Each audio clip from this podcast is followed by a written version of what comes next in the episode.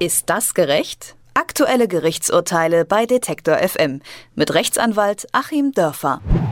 Das Recht auf ein faires Verfahren. In Europa ist das durch Artikel 6 der Konvention zum Schutze der Menschenrechte und Grundfreiheiten festgehalten. Das bedeutet ein unabhängiges Gericht, rechtliches Gehör für den Angeklagten und eine effektive Verteidigung durch einen Rechtsanwalt. Grundsätzlich für jeden. Schwierig wird es dann, wenn jemand von anderen Gesetzen betroffen ist. So zum Beispiel bei einem Fall in den Niederlanden. Dort hat ein Geheimdienstmitarbeiter geklagt und verschiedene Gesetze verbieten es ihm aber offen mit seinem Rechtsbeistand zu sprechen. Auf der einen Seite steht ein Individuum, das sich verteidigen muss, auf der anderen Seite die Sicherheit eines Staates. Rechtsanwalt Achim Dörfer hat sich den Fall genauer angesehen und erklärt, was hier gerecht ist und was nicht. Hallo, Herr Dörfer. Guten Tag nach Leipzig. Der jetzige Kläger wurde bereits 2004 festgenommen. Das ist eine ganze Weile her. Was ist denn da in den letzten 13 Jahren passiert? Ja, das Verfahren in den Niederlanden durchlief erstmal verschiedene Instanzen. Das Urteil in der ersten Instanz äh, erging 2005 und dann ist es zum äh, Berufungsgericht sozusagen gegangen und dann zum obersten Gerichtshof in den Niederlanden. Da war es dann schon so 2007 und jetzt hat die Sache offenbar eben sehr, sehr lange beim Europäischen Gerichtshof für Menschen Menschenrechte gelegen, weil der natürlich einerseits viel zu tun hat und andererseits hier viel abwägen muss. Es ist auch ein recht langes Urteil mit fast 30 Seiten bei der Sache herausgekommen. Und es ist natürlich dann auch immer die niederländische Regierung zu allen Punkten zu hören. Es sind die Akten aller drei Instanzen dann nochmal durchzuarbeiten. Und deswegen hat das so lange gedauert. Das ist natürlich auch deswegen besonders schade, weil wir gerade im Zusammenhang mit Terroraktivitäten, im Zusammenhang in Deutschland etwa mit dem NSU-Verfahren, Verfahren jetzt eine ganze Menge solcher Fälle bekommen, wo irgendwelche Verfassungsschutzmitarbeiter oder Geheimdienstmitarbeiter eigentlich für gerichtliche Aufklärung gebraucht werden oder vielleicht auch selber angeklagt sind. Natürlich wäre es wünschenswert gewesen, die Sache wäre vor zehn Jahren schon geklärt gewesen. Dieser Geheimdienstmitarbeiter, genannt Mr. M, hatte 2010 gegen die Niederlande geklagt. Was war denn da jetzt konkret sein Anliegen? Sein Anliegen war, dass er sich durch mehrere Instanzen nicht effektiv verteidigen konnte.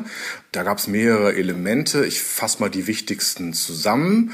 Also zum einen war es so, dass in den Gerichtsprozess sehr, sehr viele Unterlagen nur geschwärzt eingeführt wurden. Es war so, dass nicht alle Zeugen unter ihrem Klarnamen befragt wurden, sondern einige nur unter Aliasnamen oder Nummern und dass sogar Zeugen an geheimen Orten befragt wurden, ohne Anwesenheit des Verteidigers von Herrn M.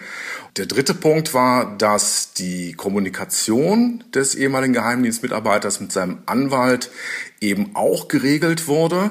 Und diese Regelungen sind auf einer ganzen Fülle von Wegen passiert. Zum einen gab es äh, die Gesetze in den Niederlanden zum Schutz von Geheimnissen, die sozusagen vom Gericht direkt beachtet wurden. Zum anderen äh, kam aber auch immer wieder der Geheimdienst und hat mit dem Gericht kommuniziert und dem Gericht Vorgaben gemacht. Und zum Teil war es sogar so, dass die Anklage auch direkt reingefuscht hat in das Verfahren und etwa direkt dem Angeklagten und seinem Verteidiger vorgegeben hat, worüber und wie die kommunizieren können. Nun gab es im Juli ein Urteil vom Europäischen Gerichtshof für Menschenrechte. Wie ist denn das jetzt ausgefallen? Herr M. hat teilweise obsiegt und teilweise hat er nicht obsiegt. Der Europäische Gerichtshof für Menschenrechte hat sich Punkt für Punkt mit den einzelnen Dingen auseinandergesetzt.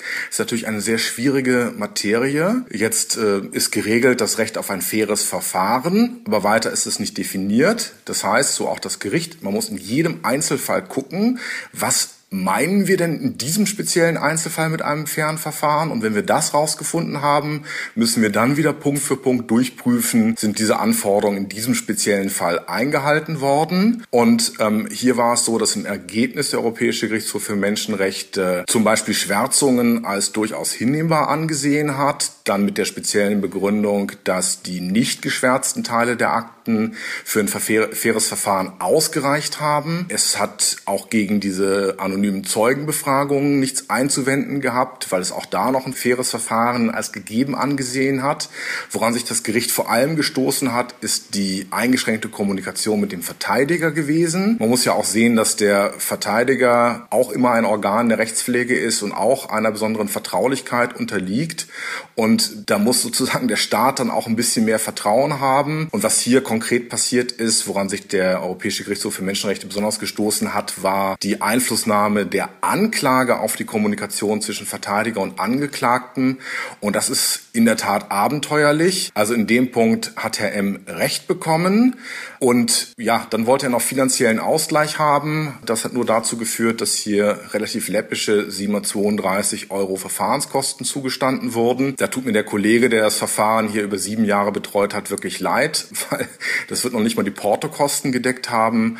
Und eine finanzielle Entschädigung im Sinne von Schmerzensgeld werden eben jetzt wiederum die niederländischen Gerichte zu verhandeln haben. Das heißt, die Sache geht dann in die nächsten Jahre. Was bedeutet das Urteil jetzt aber eigentlich für den ursprünglichen Fall von dem Kläger? Also er hatte teilweise recht bekommen. Wird es jetzt alles nochmal neu aufgerollt? Oder hat jetzt ja, der Europäische Gerichtshof für Menschenrechte nur gesagt, okay, da lief es nicht so gut, da haben sie recht, da war es voll in Ordnung und Schmerzensgeld kriegen sie ja nicht, oder? Das Gericht hat im Prinzip eine reine Feststellung getroffen, dass eben in diesem diesem Punkt der Kommunikation mit dem Verteidiger Rechte verletzt wurden. Und jetzt werden eben allenfalls die niederländischen Gerichte wieder entscheiden müssen, ob das nun reicht, um die Sache wieder aufzunehmen. Das heißt, der Europäische Gerichtshof für Menschenrechte kann sozusagen gar nicht anfangen, in das lokale niederländische Recht reinzugehen und zu gucken, ob die Sache jetzt wieder aufgerollt werden muss. Das Ganze geht dann sozusagen unter den Vorgaben, die jetzt vorliegen, den sehr genauen Vorgaben, wieder vor die niederländischen Gerichte und da wird es dann nochmal neu verhandelt. Der Kläger braucht also weiterhin einen eher langen Atem. Der braucht einen eher langen Atem und wir alle brauchen einen eher langen Atem, weil es eigentlich jeden Bürger doch interessieren muss, was hier rauskommt. Ich hatte es ja schon kurz angerissen. Die Sache ist ja doch von großer Bedeutung. Sie ist menschenrechtlich von großer Bedeutung. Ich erinnere nur an das Autonomieprinzip von Immanuel Kant, was ja auch unserem Artikel 1 des Grundgesetzes zugrunde liegt, dass nämlich der Mensch immer nur ein Zweck sein darf und nie Mittel zum Zweck. Man darf also als Mensch nicht herabgewürdigt werden zu einem Objekt, um andere Zwecke zu erreichen. Und das ist ja hier eine spannende Frage, ob ich sozusagen mich in meiner Person völlig verändere, wenn ich erstmal in diese Geheimdienste verstrickt bin und dann halt den Regeln der Geheimdienste unterworfen bin, mich gar nicht mehr wie ein normaler Bürger, wie ein normaler Angeklagter auf alle Rechte berufen kann. Das muss dringend weiter geklärt werden. Die Tatsache, dass dieses Urteil so lang ist, zeigt ja, dass es viele klärungsbedürftige Punkte gibt. Und ich würde mir wünschen, dass in dem einen oder anderen Mitgliedstaat der EU man vielleicht diese Dinge auch nochmal regelt. In Deutschland haben wir da auch einen besonderen Regelungsbedarf, was die Zusammenarbeit von Gerichten und Geheimdiensten und Verfassungsschützen angeht, wie wir an der ganzen Aktenschredderei im NSU-Prozess gesehen haben. All diese Dinge spielen da rein. Und ja, es gibt hier so eine kleine Teilklärung und in fünf Jahren haben wir dann vielleicht das Endergebnis von den niederländischen Gerichten. Sagt Rechtsanwalt Achim Dörfer. In den Niederlanden hatte ein Geheimdienstmitarbeiter gegen den Staat geklagt, weil er sich unfair behandelt fühlte. Achim Dörfer ist Rechtsanwalt und hat für uns das Urteil eingeschätzt. Vielen Dank. Ich danke Ihnen. Ist das gerecht? Aktuelle Gerichtsurteile bei Detektor FM mit Rechtsanwalt Achim Dörfer.